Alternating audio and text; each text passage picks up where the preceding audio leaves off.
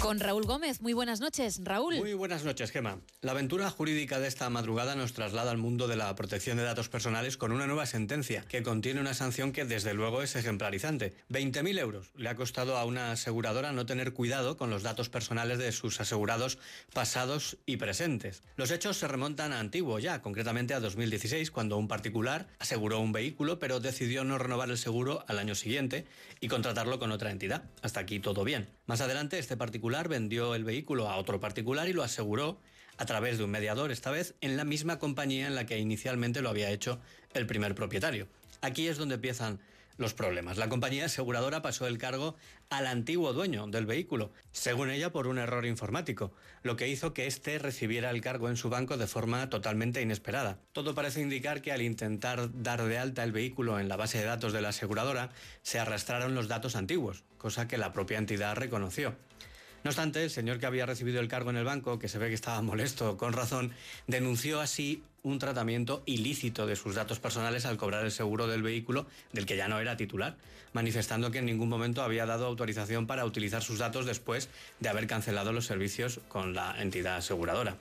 A su vez, denunció que el cobro indebido del recibo bancario le provocó un perjuicio económico, ya que no pudo pagar otras facturas de las que debía hacerse cargo. Ante estos sucesos, la Audiencia Nacional estima que la aseguradora está obligada a cancelar los datos del antiguo titular del vehículo en el momento en el que se cancela la póliza. El hecho de que se haya producido un error en el sistema informático de la empresa no es motivo justificable para utilizar los datos del reclamante ya que estos no deberían aparecer ya en la base de datos en contra de lo que ha ocurrido y además ha quedado totalmente demostrado y probado.